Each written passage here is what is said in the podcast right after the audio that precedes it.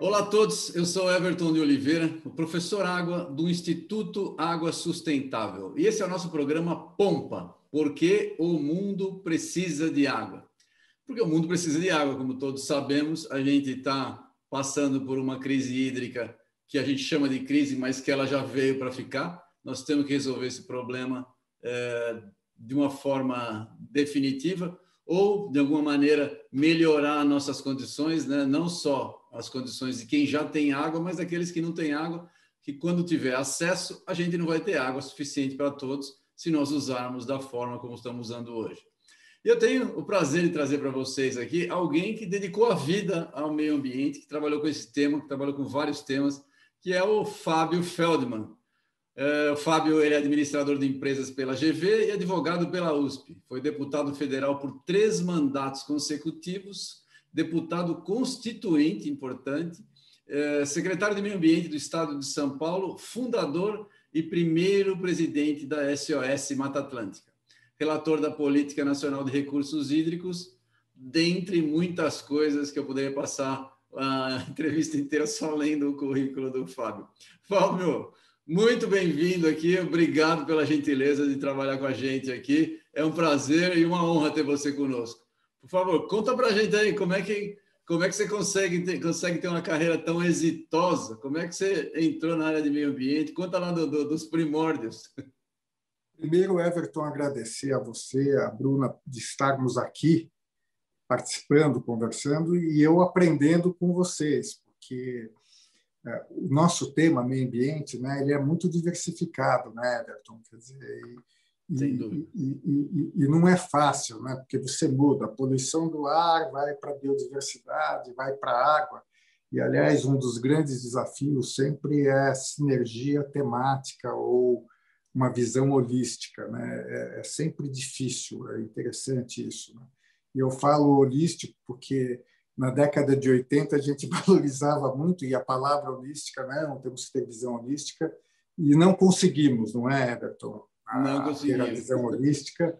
E aliás, até, quer dizer, eu eu, eu sempre penso na questão ambiental e normalmente a gente faz uma arquitetura uh, no governo de secretaria de secretarias de meio ambiente, Ministério do Meio Ambiente, mas eu acho que muitas vezes um equívoco, que é pensar que meio ambiente é setorial, não é isso?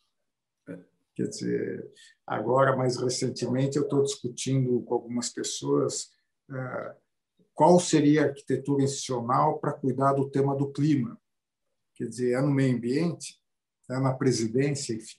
Mas eu, como você falou, eu comecei a trabalhar com o meio ambiente. Eu, aliás, tive contato com o meio ambiente quando eu era estudante da GV e se organizou um seminário sobre o livro Limites do Crescimento, que foi um livro na década de 70 que acho que marcou toda uma geração de ambientalistas e que nem eu, que nem eu, que é um livro elaborado pelo Clube de Roma, que era um grupo de cientistas para estudar quer dizer, os impactos e os grandes desafios para o ano 2000. Imagina lá atrás, parecia 70 falar no ano 2000, parecia uma coisa assim super distante, não é isso?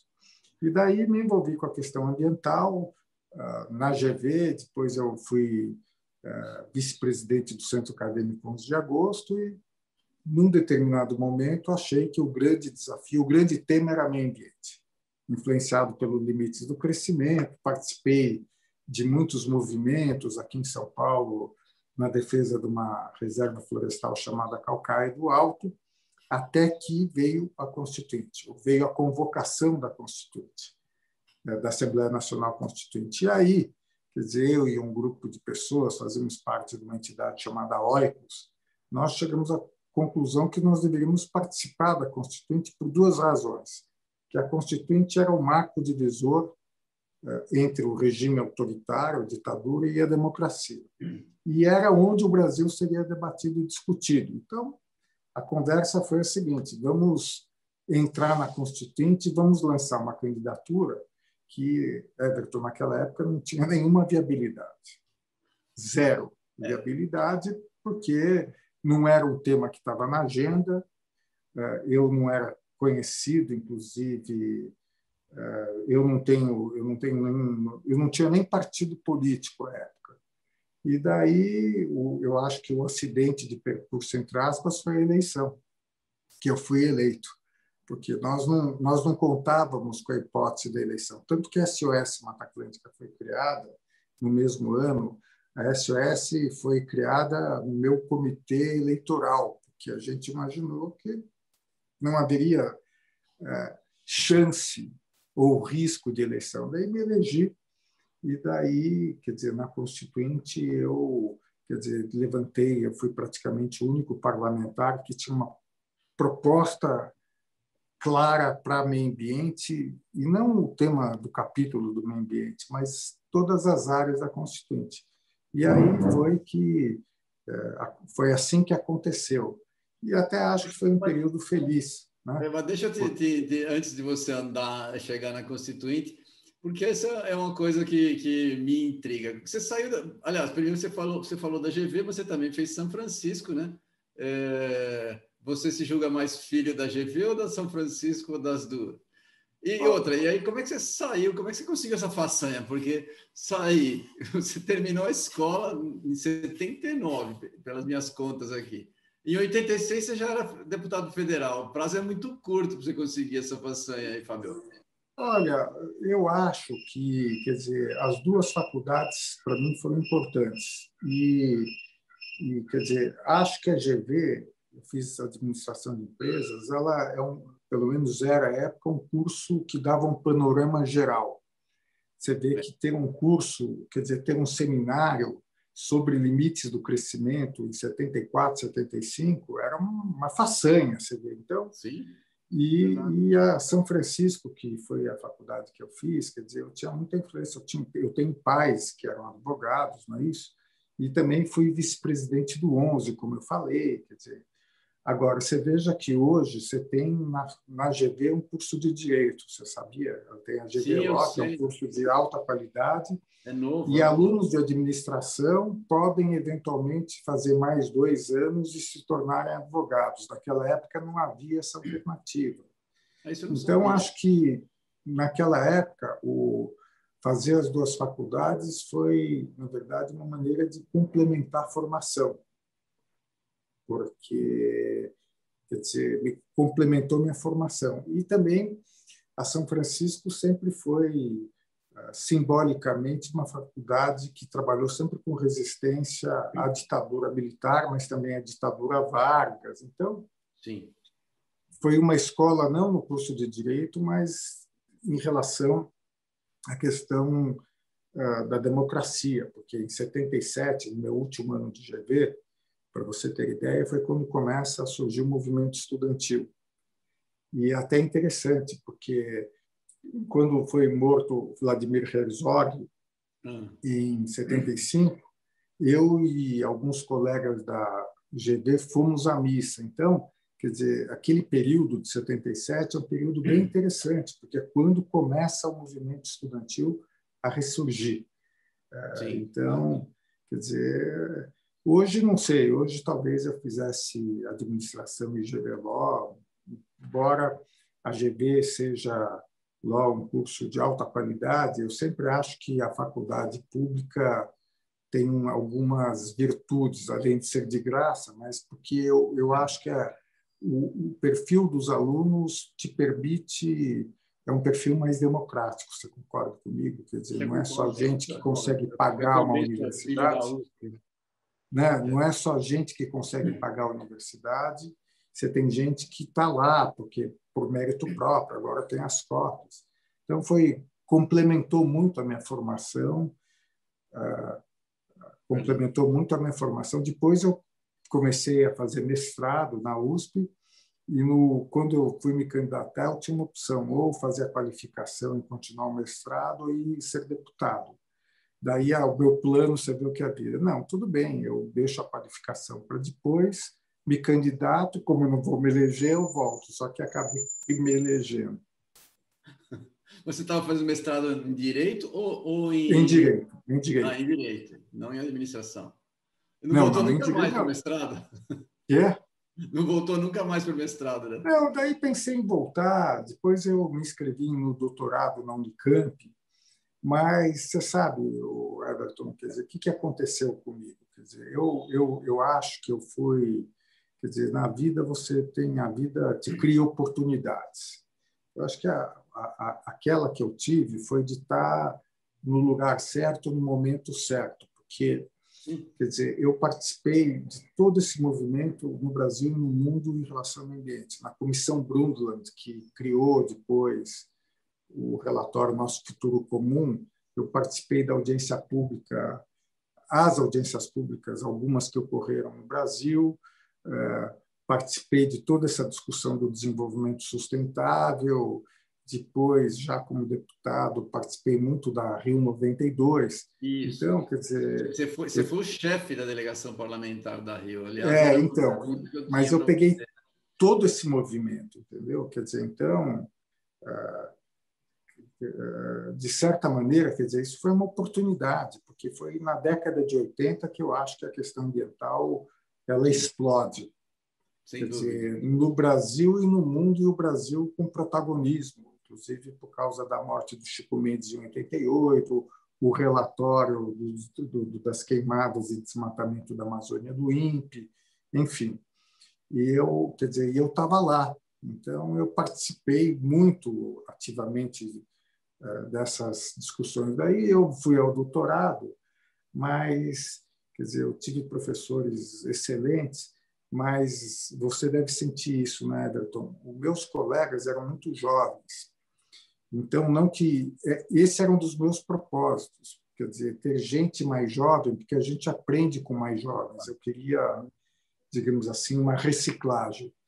Mas quando discutiam alguns temas, como o protocolo de Kyoto, mudança do clima, eu sentia que, quer dizer, como eu tive um protagonismo muito grande, quer dizer, eu me sentia um pouco desconfortável com os alunos e com os professores, porque eu conhecia muito grande. Daí eu acabei saindo, porque mesmo na questão da biodiversidade, eu fui relator da Convenção da Biodiversidade na Câmara, enfim, quer dizer, eu, por exemplo, ao OIT 169, eu fui relator na Câmara em 93, quer dizer, eu acho que eu, de certa maneira, me antecipei muito nos temas que hoje estão sendo colocados. E daí esse propósito que eu tinha de troca com meus colegas mais jovens eh, não se deu da maneira que eu queria. Eu queria aprender com mais jovens, reciclar. Só que você sabe, né, Então, às vezes a pessoa sai 21, 22 anos da faculdade, vai para o doutorado e, e às vezes, na minha opinião, falta quilometragem. Ah, eu também acho. Não sei se você concorda comigo. Eu, eu concordo. O doutorado precisa um pouquinho, precisa de, de, de, de experiência, né? Assim, para ter a cabeça no lugar, ter calma para digerir bem as informações. É. Você tem muita energia e pouca paciência, eu acho. Né? Não, porque às vezes eu acho também que depende do momento do país, né? Quer dizer, a pessoa sai e às vezes a dificuldade de entrar no mercado de trabalho te joga para o doutorado, até pela bolsa. Mas eu mantenho até hoje, eu sou muito amigo dos professores, mantenho relação com colegas do doutorado que hoje estão mais velhos, né? Quer dizer, então, daí fiz o iniciei o doutorado na Unicamp, pensei em voltar para o mestrado na São Francisco, mas é, perdeu um pouco o sentido na minha vida, entendeu? É, Porque eu, quando eu fui para a Unicamp, não, o título para mim não era o que eu buscava, eu buscava exatamente o que eu estou fazendo com você agora, eu buscava essa troca, essa conversa, esse diálogo, entendeu? Mais do que o título, porque depois de uma determinada altura, quer dizer, o título deixa, no meu caso, deixava de ser o, o, o grande objetivo, e sim a convivência, mais do que talvez até o conteúdo. Eu orientei muito doutorado, né? Eu sei, doutorado é uma experiência solitária, não é uma experiência de convivência, né? Convive com alguns cursos e depois é uma experiência solitária. Você tem que sentar lá e é você e você e você durante pelo menos três anos, né? É verdade.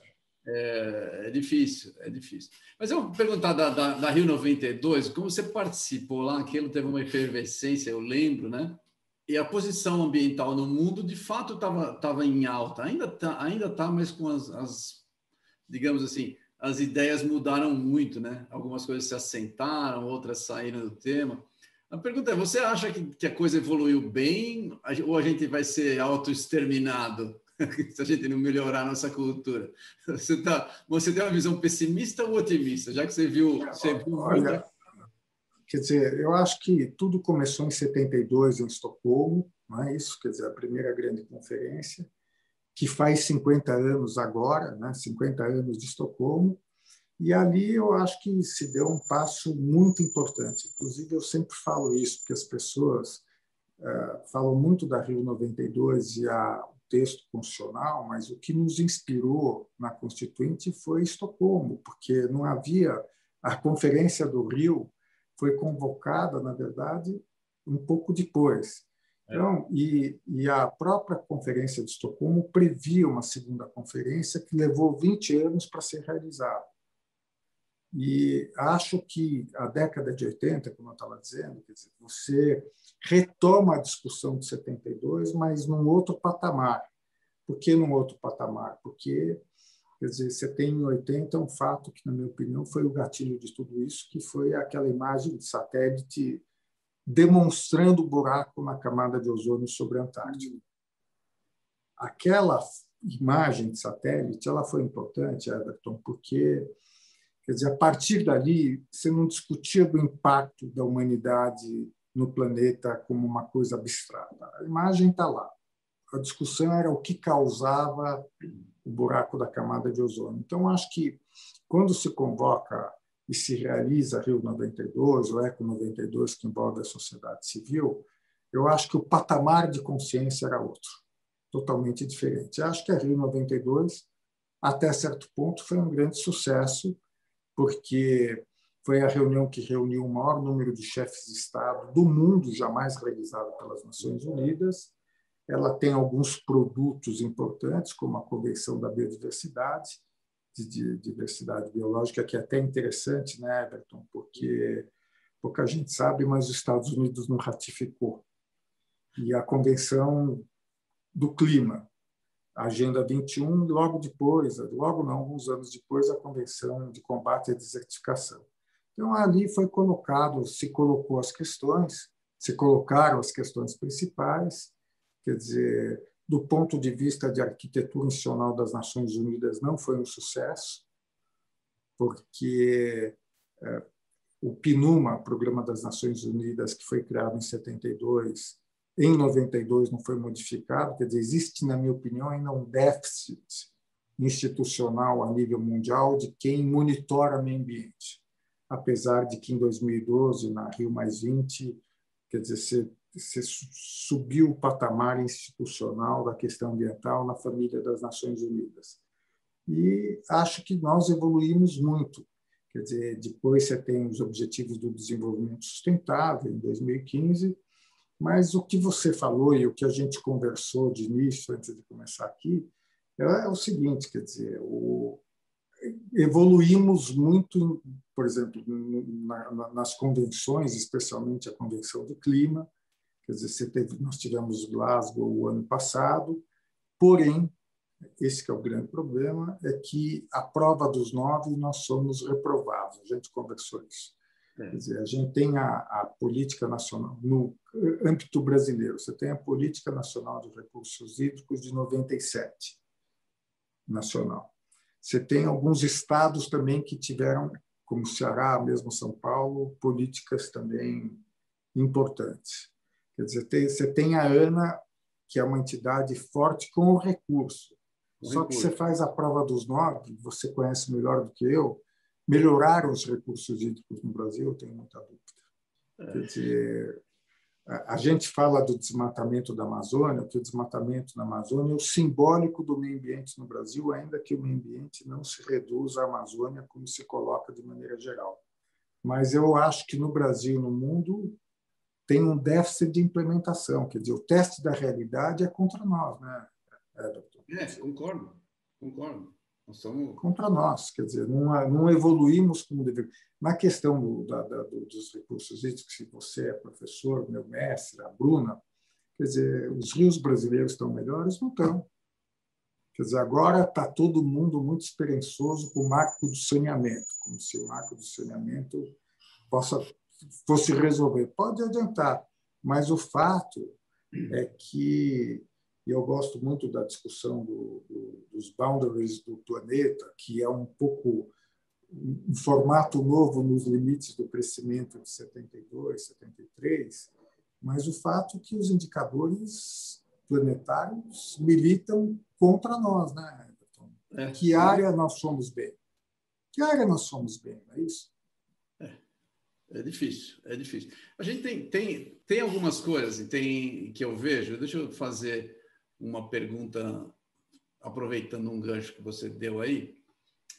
A história da camada de ozônio é verdade, porque você, a gente tem um fato gerador importante, você tem uma foto, é difícil de você brigar contra uma informação visual, né? A gente aqui, o nosso tema principal é água, e você trabalhou bastante com água. A gente tem um projeto é, também satélite americano, o GRACE, que foi para medir a quantidade de água, a variação da quantidade de água nos planetas. Para quem não conhece, eu vou explicar aqui, só né, você me perdoa, Fábio. São dois satélites que andam juntos a uma distância fixa. E como os satélites eles não estão muito longe da Terra, quando você tem uma variação da gravidade, o GRACE é de Gravity, gravity né, Assisted, não sei lá, não sei o tema direitinho, mas o que acontece? Se ele passa num lugar que tem mais água, e a variação de água é importante porque ela provoca uma variação do campo gravitacional, né? então o, esse, quando esse cara passa perto do lugar que está com mais água, ele reduz um pouco a velocidade porque ele está sendo mais atraído. Então a distância entre os dois muda. Então quando ele fica passando ao redor do planeta, né? Sempre você tem essa variação, você sabe o quanto tem de água, porque você sabe a distância entre os dois. Se a distância vai mudando com o passar do tempo, é que a quantidade de água naquele local que ele está é, sobrevoando, vamos dizer assim, né? ele está mudando. Então a gente tem o Grace, ele era previsto para ficar 10 anos, mas o, o, o sistema é, continuou funcionando, ele está funcionando até hoje, as informações estão sendo geradas e a gente tem várias relações é, da variação gravitacional.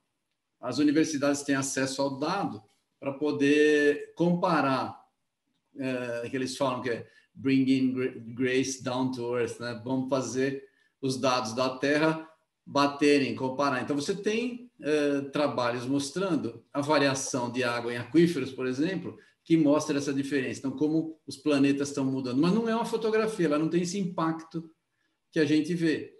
Então, a gente tem dados, sim, de que a gente está usando mal a água, mas a gente não tem essa informação tão visual.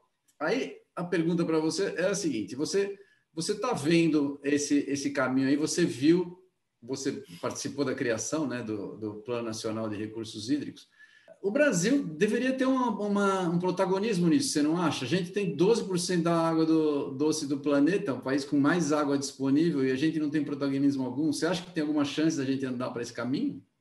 Eu só queria fazer uma observação, Everton, que, quer dizer, talvez a grande mudança dos dias atuais para 20, 30 anos atrás é na tecnologia e na geração de informação.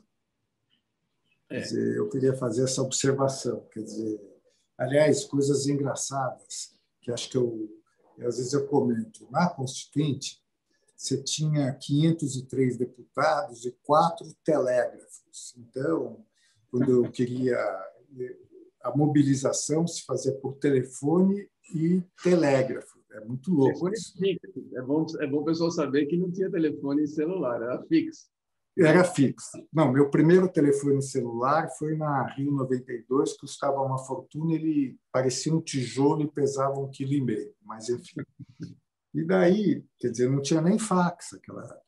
Daí, quando eu adquiri um telex, fiquei felicíssimo. Imagina, a Bruna nunca viu um telex na vida dela, provavelmente nunca viu um fax. Então, eu acho que essa mudança tecnológica ela é muito importante. Porque hoje você, se quiser, você tem informação. tanto para estudo, né, Everton, quanto para fiscalização. Sim. Quer dizer, o que você falou é muito importante, inclusive na área de poluição do ar. Hoje você está usando drone, não sei se você sabe, para com alguns sensores de cheiro que podem monitorar. Então o mundo mudou muito nesse sentido. Eu estou falando do Telex porque hoje você tem um aparato tecnológico essencial e talvez a grande característica eh, recente e que o governo Bolsonaro ajudou foi que, à medida que o governo não quer gerar informação, a sociedade civil tem assumido um papel muito importante como é o mapa biomas, que, aliás, foi quem constatou aquela perda de água superficial. Né? Então, quer dizer, eu acho que, aliás, essa é uma discussão que a gente tem que ter de como nós podemos usar ainda mais a tecnologia, a inteligência artificial nas estratégias ambientais, especialmente de monitoramento, você concorda? Porque, quer dizer, eu fui advogado das vítimas da poluição de Cubatão lá naquela época. Hoje, quer dizer, é outro papo. Hoje, hoje se o poder público não monitora, você tem como monitorar. Agora, o Brasil, se eu digo o Brasil, em 72, teve uma posição muito conservadora, junto com a Índia. Não, a primeira prioridade única é combate à poluição e colocando a preocupação ambiental como uma, entre aspas, conspiração contra a industrialização de países como Brasil, Índia e outros. Em 92, o Brasil mudou de posição, não tinha como não mudar, até porque Quer dizer, o Brasil foi escolhido como sede da Rio 92, até porque era um país muito refratário às questões ambientais e porque estava na Berlinda basicamente pelas questões da Amazônia, inclusive a morte do Chico Mendes, não é isso? Daí o Brasil mudou. O Brasil, quer dizer, o Brasil, o Brasil foi muito bem sucedido como anfitrião da Rio 92. Por que, que eu, eu, eu, eu, vou contextualizar o que eu estou dizendo? Né? Quer dizer, mais o Brasil passou a ser um protagonista na negociação diplomática, especialmente na mudança do clima e na biodiversidade. O Brasil passou a ser agora, o Brasil com este governo, quer dizer, o Brasil voltou quase ao discurso de 72, que é um, é um desastre total, mas eu quero concordar com você, né, Everton? O, o espaço potencial para o Brasil de protagonismo é incrível, até porque o Brasil, eu, eu recentemente eu escrevi uma carta que eu estou participando uma ONG chamada Brasil no Clima e a ideia é a gente convidar os pré-candidatos para discutir os temas. O Brasil é G4 é entre os quatro mais importantes no mundo nos temas ambientais, não é isso, Everton? Se fosse, talvez no tema de água, nós fôssemos G2 entre os três mais importantes, pelos motivos que você colocou já, né? portador da bacia amazônica, do 12% de água doce. Mas eu acho que o país, de maneira geral, não percebeu a oportunidade que ele tem nos nossos temas, de protagonizar. E você falou uma coisa importante, que também mudou ah, da, da década de 80 para cá, que é o acesso à informação. Então, quer dizer, o Brasil, por exemplo, esse tema que você está colocando, que você está liderando, o Brasil pode ser um grande líder na discussão de água no mundo. O grande líder tem, ele preenche as condições para isso. Ele é um país no campo de água G1, né? Seria o principal país inclusive tanto na questão de ser portador de 12% da água doce, quanto portador das florestas tropicais, que tem uma importância no ciclo hidrológico. Ele é importante o Brasil porque pelo tamanho da população, ah, pelo papel da economia que o Brasil tem e pelo protagonismo. Então, quer dizer, certamente, quer dizer, o espaço para o Brasil é enorme. Só que eu acho que até aqui praticamente nenhuma liderança política percebeu o potencial do Brasil. A gente está sempre na defensiva, né, Everton? A gente está sempre correndo atrás do prejuízo. E, quer dizer, a minha visão é o contrário. O Brasil poderia. Ah, e eu, eu, tem dois aspectos que tornam o país importante. que é uma comunidade científica instalada e respeitável. Quais são os outros países do mundo que têm uma comunidade acadêmica como nós, Everton? Índia, a China, mais recentemente, e uma sociedade civil organizada. Por exemplo, quando você vai para a China, esse requisito não existe. A China não tem uma sociedade civil tão organizada quanto o Brasil, nem a Índia. Então, quer dizer, nós reunimos todas as condições. Por que, que não vamos para isso? Porque eu acho que é uma questão de mentalidade. Quer dizer, o governante brasileiro, quer dizer, o Brasil lutou durante anos aí, especialmente no governo Lula, a meta da política externa era o Brasil fazer parte do como membro permanente do Conselho de Segurança das Nações Unidas. Não é isso? Se o Brasil assumisse a liderança que você está propondo, viria por gravidade. Não, viria por gravidade? Exatamente. É, Agora, aí, aí, Everton, qual é o desafio? O desafio é a mudança de mentalidade. Quer dizer, eu gostaria muito que quer dizer, o próximo presidente da República do Brasil compreendesse isso. Quer dizer, imagina o Brasil liderar a nível internacional, como você está propondo, uma discussão sobre uh, gestão de recursos hídricos, eventualmente precificação. Quer dizer, o Brasil tem uma avenida pela frente ele só vai avançar nessa avenida quando nós tivermos pessoas com poder de decisão com uma sensibilidade mínima para o potencial que nós temos pela frente. Não é isso? É o que você estava falando para mim. Deixa eu fazer uma pergunta que você que você tem uma experiência pessoal que talvez possa me, me responder. É, eu fiquei muitos anos na academia e eu tenho uma, uma experiência. O, o pessoal da academia no Brasil não tem complexo de vira-lata, que o pessoal chama aqui, né, que é famoso. O pessoal não tem. Se, se coloca em posição internacional é, sem problema, ninguém fica desconfortável. Vários dos, dos cientistas brasileiros, muitos são muito internacionalizados, grande parte é, existe uma política para isso. Mas eu acho que, que essa mentalidade é, não passa para políticos. Políticos não são tão internacionalizados assim, eles não, não têm. Essa é a minha impressão. Você, você acha que isso é verdade? Não, o, o Everton, isso é verdade não só no Brasil. Quer dizer, pega os Estados Unidos. Por que, é que eu estou falando dos Estados Unidos? Porque, primeiro, o, o, a arquitetura uh, do Congresso americano é baseada no voto unicamente distrital. Então, o parlamentar americano na Câmara dos deputados americanos ou no Senado americano, ele, na verdade, ele só tem agenda doméstica. São muito raros nos Estados Unidos os parlamentares que têm uma visão cosmopolita ou, mesmo internacional. Estou citando dos Estados Unidos. Por que, que eu estou falando isso? Ah, dizem que o George W. Bush nunca tinha saído dos Estados Unidos até se eleger presidente. Então, quer dizer, o que você está falando, que é um provincianismo, um paroquialismo, é, por exemplo, a marca dos Estados Unidos. É quer dizer, no Brasil, também, quer dizer, nós temos, na verdade, dificuldades, porque e você vê até é uma dificuldade dos políticos, eh, de maneira geral, apesar que não dá, eu acho que o, o, político brasileiro é muito tem uma visão muito melhor do mundo do que o seu uh, seu, seu, seu equivalente nos Estados Unidos. Agora, também tem esse problema que eu acho que tem um desafio na democracia, Everton, que é o seguinte, quer dizer, a democracia ela coloca o horizonte de tempo para a próxima eleição, todos os países do mundo. Você vai falar com qualquer governador, presidente, mesmo parlamentar, qual é o grande desafio dele? A próxima eleição.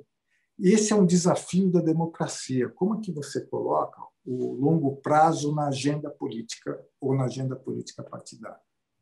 Agora, eu acho que para o Brasil, como a gente estava falando, quer dizer, eu acho que nós estamos vivendo um momento em que a importância do Brasil, quer dizer, está sendo valorizada às avessas. Quer dizer, o Brasil está no cenário mundial pelo desmatamento, pela pelo, pelo contra-exemplo é, é, exatamente pelo desmatamento da Amazônia do Cerrado, pela não demarcação de terras indígenas e por uma agenda contra a sustentabilidade. Tá? Quer dizer, o que nós vamos fazer é que, vire, que seja o contrário, como você está falando. É. Quer dizer, que o Brasil se afirme no mundo por uma agenda de sustentabilidade e a partir do que o Brasil assumiria, digamos assim, uma liderança quase por exemplo. Né? Quer dizer, eu lidero por exemplo, mas não é o que está acontecendo no Brasil e não é o que aconteceu nos últimos anos de maneira geral. Nos últimos anos não aconteceu porque eu acho que o Brasil não teve um presidente da República. Aliás, talvez as pessoas vão se ficar um pouco chocadas com o que eu estou falando. O Collor, quando se elegeu, ele percebeu a importância da, do tema ambiental. É interessante isso, porque o Collor era um sujeito que tinha ele ele ele ele tinha muitas ele ele era um cara bom de marketing, concorda? Ele percebeu isso, tanto que o Collor demarcou o território Yanomami. É interessante isso, né? Quer dizer, mas fora isso você teve próprio Fernando Henrique, Lula, que que tiveram um papel, mas muito um papel tímido perto do potencial brasileiro. Quer dizer, o Brasil é um cara, um cara internacionalizado também não foi assim. Né? É, até no caso do Fernando Henrique, talvez do Lula, aí Everton é uma questão também de geração. Esta geração, eu falo, tem muita dificuldade de entender a importância dos nossos temas, não é isso? É. Quer dizer, é, eu acho que tem um, gap de geração aí, quer dizer, de não compreender que eu, eu, vou até talvez exagerar, o grande potencial brasileiro está nessa área para se afirmar internacionalmente como líder e nas políticas internas e domésticas, como você está falando. Quer dizer, eh, o governo Bolsonaro ele obscureceu um pouco a crítica do movimento ambientalista a outros níveis subnacionais dos governadores. Quer dizer, Everton, qual é o governo do Estado que se destacou positivamente em relação ao meio ambiente? Nenhum. Difícil, nenhum.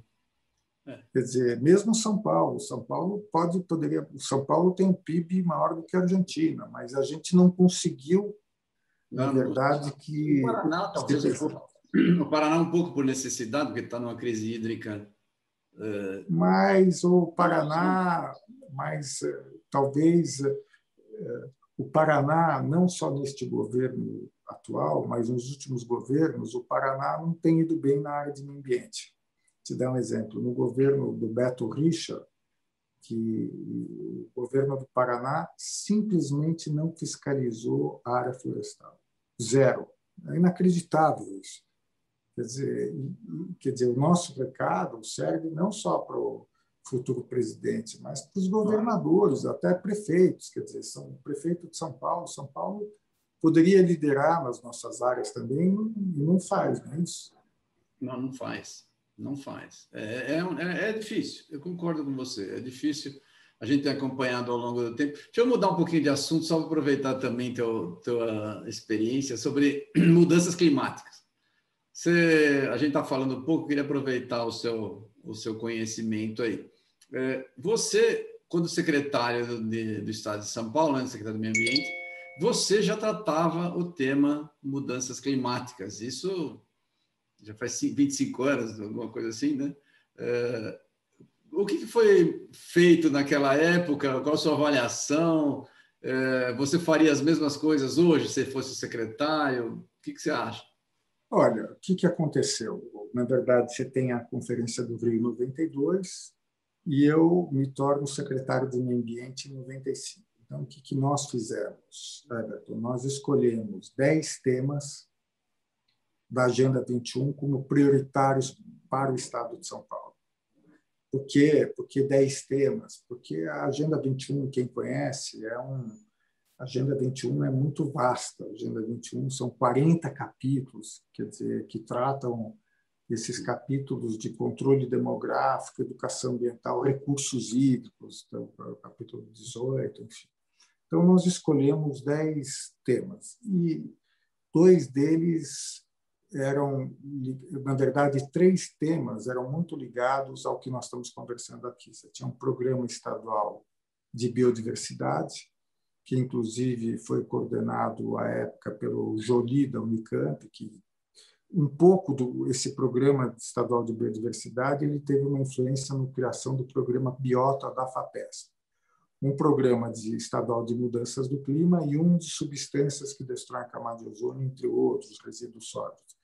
A ideia era exatamente pegar esses temas e internalizar na agenda de São Paulo.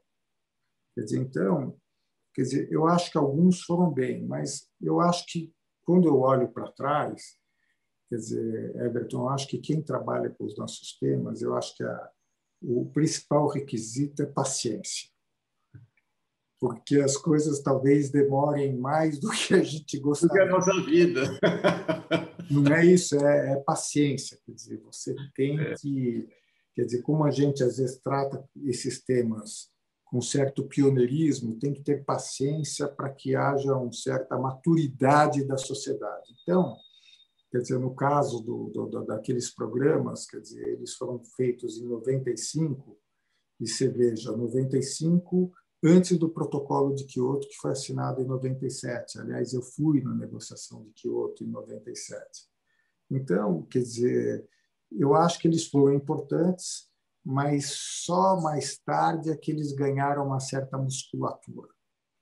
Quer dizer, que, e, e eu falo isso de paciência, porque você sabe, Everton, projetos de lei meus, quer dizer, a maior parte deles que viraram leis foi depois que eu deixei de ser deputado.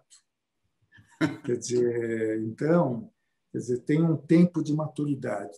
O desafio hoje é que esse tempo não existe dada a urgência dos nossos temas. Não tem no tema de mudança do clima, quer dizer, ação imediata, 2025, 2030. Biodiversidade não é diferente. Recurso hídrico também não é diferente. Então, quer dizer, eu acho que esse é um desafio em relação aos nossos temas. Eu acho que qual o elemento que falta? É o senso de urgência. Eu acho que não se percebe a urgência dos nossos temas. Glasgow foi um sucesso diplomático? Acho que foi. Foi suficiente? Não foi suficiente. A COP da biodiversidade, que vai agora acontecer na China, já teve uma primeira parte virtual, quer dizer, ela, ela é importante, ela vai, ela certamente vai trazer avanços diplomáticos. Se me perguntar, são suficientes? Não são suficientes. Os nossos temas ainda que tenha que se reconhecer os avanços, eles estão cada vez mais insuficientes diante dos cenários e do, como você falou, diante dos cenários e diante da constatação que os estudos acadêmicos têm demonstrado em todos os nossos temas. Sai um relatório sobre a biodiversidade e mostra o quê? A perda e a erosão da biodiversidade numa velocidade fantástica. A mudança do clima nem se fala. No tema de água, você estava dando uma aula para mim sobre a questão de água, não é isso? Então, quer dizer, talvez para a nossa geração, o desafio é fazer com que os tomadores de decisão, ou seja, a sociedade de maneira geral, compreendam a urgência de, da ação. Dizer, eu acho que esse é o desafio, é a urgência. Não tem tema nosso, não é que não seja urgente, Everton. Nenhum. É, eu concordo, eu concordo. É. Bom, deixa eu falar de, de. Você trabalha, com um monte de, de ONGs, você trabalhou com a Oikos, Mata Atlântica, a Poluição do Cubatão, né? Como é que você vê hoje que as ONGs podem, possam ajudar? Você acha que as ONGs tem muita ONG chapa branca ou as ONGs precisam de independência? Como é que você vê isso? Ah, eu acho que, quer dizer, especialmente no governo Bolsonaro, eu acho que as ONGs têm tido um papel muito relevante. Mas, quer dizer, muito relevante, inclusive, Everton, no sentido de produzir as informações que o governo deixa de fazer, que é uma biomas nos outros temas também. Quer dizer, cada vez mais a sociedade civil, em aliança com a comunidade acadêmica, isso é importante registrar, passam a ter um papel muito positivo e, eu digamos assim, diferenciado. Quer dizer, você pega a SOS Mata Atlântica, ela monitora a Mata Atlântica há muito tempo eh, e assim por diante. Agora, eu acho que as ONGs eventualmente terão que ir além do que estão fazendo exatamente pelo déficit do governo. Aliás, mesmo, e não é só nos nossos temas, quer dizer, você pega ah, as, as emissoras, de, a, a, a, imprensa. O governo Bolsonaro se recusou a gerar informação sobre a Covid, eles se organizaram e eles fazem Exato. isso. Então, não é isso? Então, eu acho que a sociedade civil tem tido um papel muito relevante. Quer dizer, eu acho que ela foi pega de surpresa, como eu, você, num governo Bolsonaro, porque a partir do governo Sarney, com maior ou menor intensidade, os governos sempre endossaram a nossa agenda. Maior ou menor intensidade, todos eles, sem exceção. Quer dizer, não tinha governo que ostensivamente era contra a nossa agenda. Este é o primeiro governo que tem uma posição radical contra a agenda ambiental, promove o retrocesso legislativo, o retrocesso eh, na fiscalização, enfim. Então, eu acho que a gente tem que ter a capacidade eh, de sociedade civil, você, comunidade acadêmica e até o setor empresarial, de uma agenda de convergência. Por exemplo, um tema que eu tenho trabalhado nos últimos anos, solo. O Brasil é um país que até agora, quer dizer, a agricultura, a agricultura eficiente, ela não, não vai funcionar nunca bem sem solo fértil. E o Brasil tem perdido por erosão, quer dizer, uma enorme quantidade de solo. A gente não vê esse tema na agenda do Brasil, você concorda? Vê aqui e ali, mas sem intensidade. Esse é um tema, Everton, que tem convergência com água, que é o que você trabalha, com biodiversidade, com mudança do clima, porque os solos são importantes do ponto de vista de estoque de carbono, não é isso? Quer dizer, os solos são importantes pela biodiversidade que eles possuem e é uma agenda de convergência eventualmente com o agronegócio, porque o agronegócio tem que colocar no seu modelo, uh, seu modelo de negócio, solo, então, eu acho que o desafio nosso, cada vez mais, Everton, será encontrar agenda de convergência em cima de temas. Por exemplo, o tema de solo eu acho que é importante. E você que trabalha com água, você sabe que a interação entre solo e água, enfim. Claro. Então, então eu acho que o desafio será esse. E como você tem me provocado, quer dizer, fazer com que o Brasil tem a capacidade de visão que, e valorização dessa agenda que tem uma projeção internacional extraordinária e que se replicaria em políticas públicas com implementação adequadas. Eu concordo, concordo com você. Acho que tem alguns caminhos hoje, por exemplo, quando as empresas trabalham com o tema ESG, que elas estão incorporando é, isso é, obrigatoriamente, né? É, eu acho que tem um caminho até fora do governo, que sempre é importante ter caminhos que não dependam só de governo, que aí a gente é, tem outras possibilidades. Quando é só governo, é, o governo não faz igual o atual, a gente fica é, segurando na brocha, igual o pessoal tem que tirar a escada, né? Então, é bom ter várias opções. Então, como é que você, como é que você vê essa possibilidade? Você acha que a gente consegue é, trabalhar melhor com os geradores de valor, com, com o mercado e, e, e andar a partir daí, não só com o governo?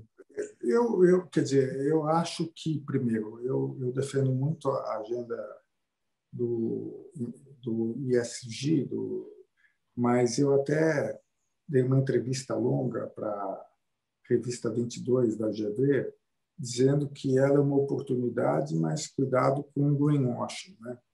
Porque, por exemplo, aliás, que é a questão da sustentabilidade no mundo empresarial. Quer dizer, eu tive uma polêmica há muitos anos com a Petrobras do, do, do, da questão do diesel sujo, enxofre no diesel, em que nós questionamos a Petrobras: você só vai ser sustentável se você for sustentável no seu negócio. Quer dizer, a Petrobras patrocinava o projeto Tamar, gastava muito dinheiro em publicidade, mas no seu próprio negócio não era. Então, eu vejo o ISG como uma grande oportunidade se, na verdade, as empresas entenderem que ela tem que ser voltada fundamentalmente para o seu modelo de negócios. Senão é greenwashing. E acho que nos nossos temas, como você está falando, quer dizer, o, o, protagonismo nunca será individual da, da sociedade civil, da academia, do governo ou do setor empresarial. Eu acho que o sucesso depende da capacidade da gente articular todos esses atores. Enfim, quer dizer, mesmo no tema de água que você conhece, quer dizer, aliás, vou dar um exemplo para você. Eu mandei recentemente uma carta para a Sabesp, pedindo para a Sabesp, eu sugerindo para a Sabesp, Sabesp criar um conselho ah, de sustentabilidade que não fosse formado apenas pela Sabesp. Por exemplo, você tem um perfil ideal. Por quê? Qual é a matéria-prima da Sabesp? Água. É. Então, a pergunta é o seguinte, Sabesp, como é que você está tratando o tema de água no seu modelo de negócios? Quer dizer, você está ajudando a, a, preservar e conservar os mananciais uh, da onde vem a sua matéria-prima? Não é isso? Parece, é uma coisa que parece óbvia, mas não é isso? Aliás, uh, as coisas engraçadas. Uma vez eu fui falar com o Mário Covas. O Mário Covas era um cara sensacional, até acho que tem muita falta, faz muita falta, que ele tinha posições, você lembra? Sim. E fui dizer para ele governador, eu acho que quem devia cuidar dos mananciais ou financiar é a Sabesp. Daí Mário Covas, que eu digo era de uma geração com dificuldade de compreender o tema ambiental, falou: Fábio, você quer se meter em tudo? O que, que você está se metendo com a Sabesp?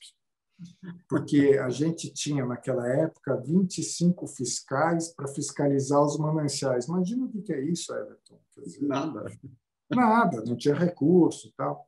Então, por exemplo, eu esse eu estou dando o caso da Sabesp. Olha, na verdade, como a gente poderia discutir com a Sabesp para, de fato, ela incorporar nessa agenda o tema de água numa visão até holística que a gente estava conversando, concorda comigo? Eu, eu até contei um outro caso.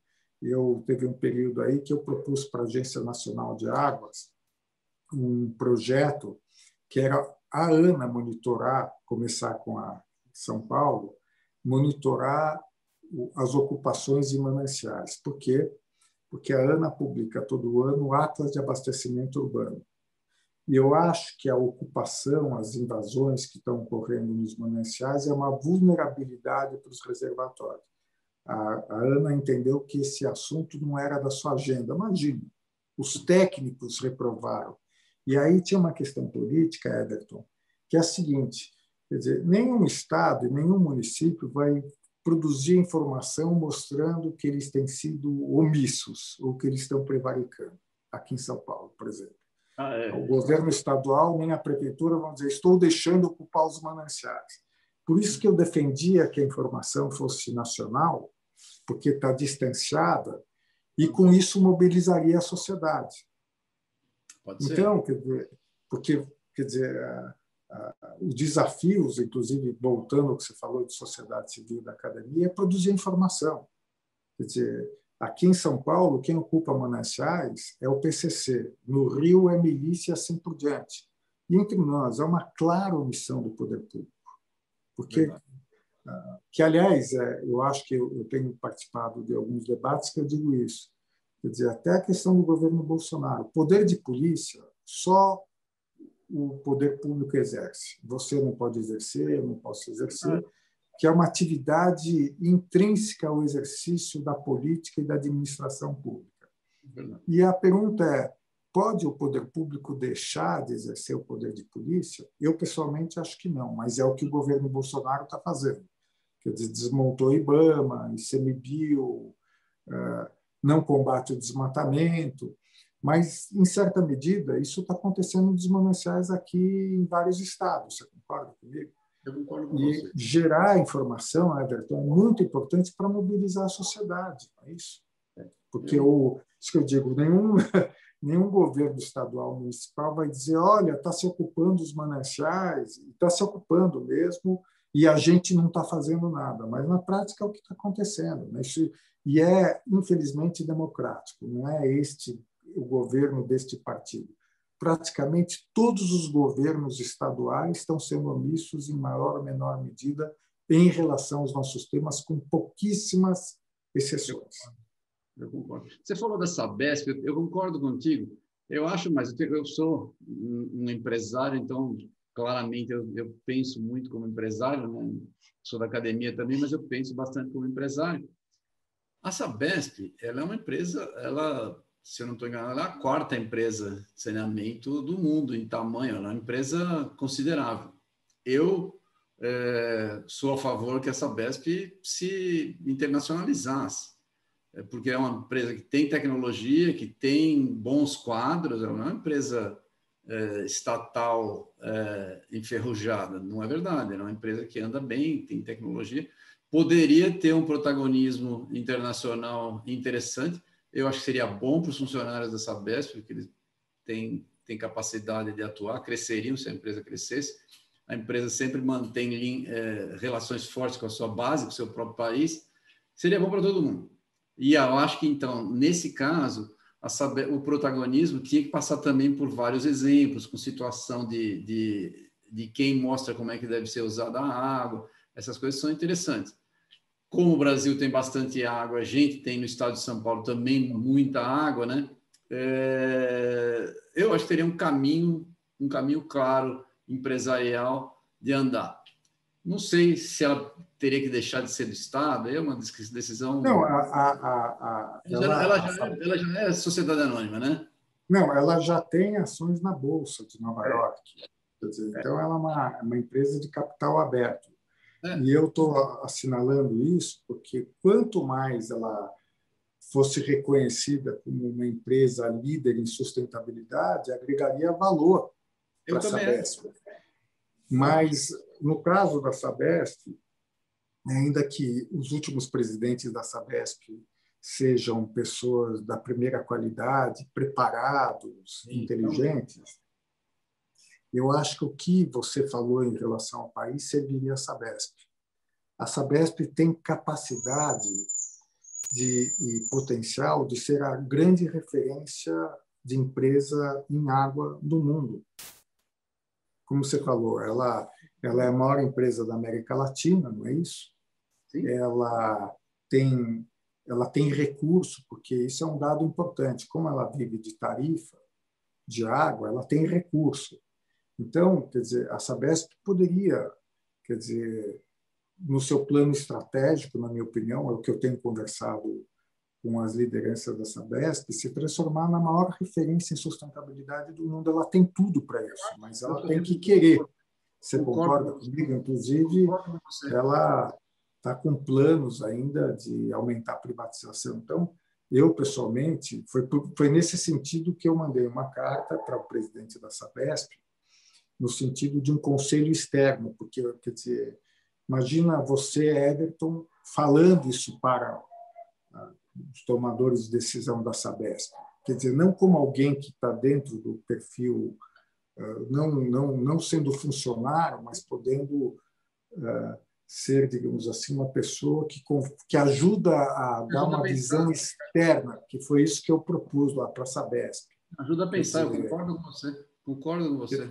Quer dizer, eu defendo muito conselhos de sustentabilidade em empresas, inclusive com gente de fora, porque essas pessoas de fora que não estão comprometidas com o dia a dia da empresa, em primeiro lugar, que não estão comprometidas com a visão da empresa formatada apenas por aquele pela pelos pelos stakeholders diretamente envolvidos, eles podem contribuir muito dando novas visões e provocando a empresa nessa direção. Eu defendo muito há muito tempo isso. Dizer, eu concordo. acho que a... acho que acho que agrega valor. Acho que agrega agrega muito... valor. É exatamente isso que você falou. Eu acho que seria ótimo. Quer dizer, agrega valor quer dizer, concretamente, e é o que você falou. Eu acho que é, o que você falou do Brasil, que pode ter protagonismo, que pode ser líder, se aplica perfeitamente a Sabesp. Perfeitamente a Sabesp, perfeitamente. Eu concordo. Acho que a Sabesp, é, eu acho que está nesse caminho. Pelo menos atualmente eu enxergo já que, que, que eles já já acendeu uma luz lá sobre essa possibilidade. Ela é uma empresa grande, é, ela tem um, uma ligação forte com o Estado, então as coisas são lentas, como você mesmo falou mas já pelo menos acendeu, está é, mostrando um caminho. Fábio, o nosso tempo está chegando ao final aqui, o nosso papo está muito bom. Eu vou voltar a falar com você mais vezes. Eu queria que você falasse como é que a gente pode trabalhar junto com o IAS, com você, ajudar nas suas causas e vice-versa. Se puder encerrar. É, Olha, seria... Eu vou encerrar, Everton, dizendo algumas vezes as pessoas dizem, Fábio, você é muito generalista e muito superficial, com honestidade. E aí o que eu digo é o seguinte: quando, quer dizer, a agenda ambiental, como eu já falei, ela envolve biodiversidade, mudança do clima, desertificação, resíduos sólidos, não isso?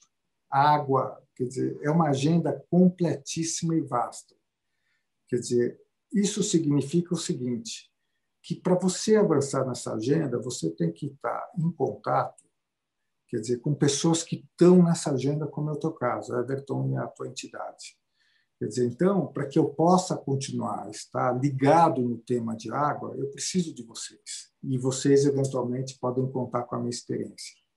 Quer dizer, eu não, não tenho condição, a gente já conversou isso, eu, eu já assumi a meia-culpa em relação ao texto constitucional sobre água subterrânea, que foi colocado como competência do Estado, mas o Brasil, há 30 anos atrás, era diferente.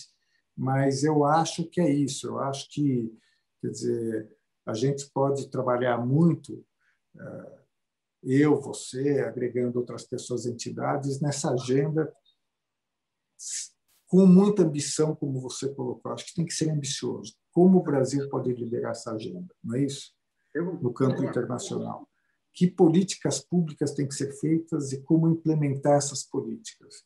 Que tipo de alianças, como você colocou, nós podemos fazer com o setor empresarial e com a academia? Então, eu acho que isso abre aí uma agenda de trabalho para mim, para você, para a Bruna e para essa geração, que também faz o diálogo de gerações, que eu também acho importante. Então, eu que quero agradecer aqui a oportunidade e estamos juntos.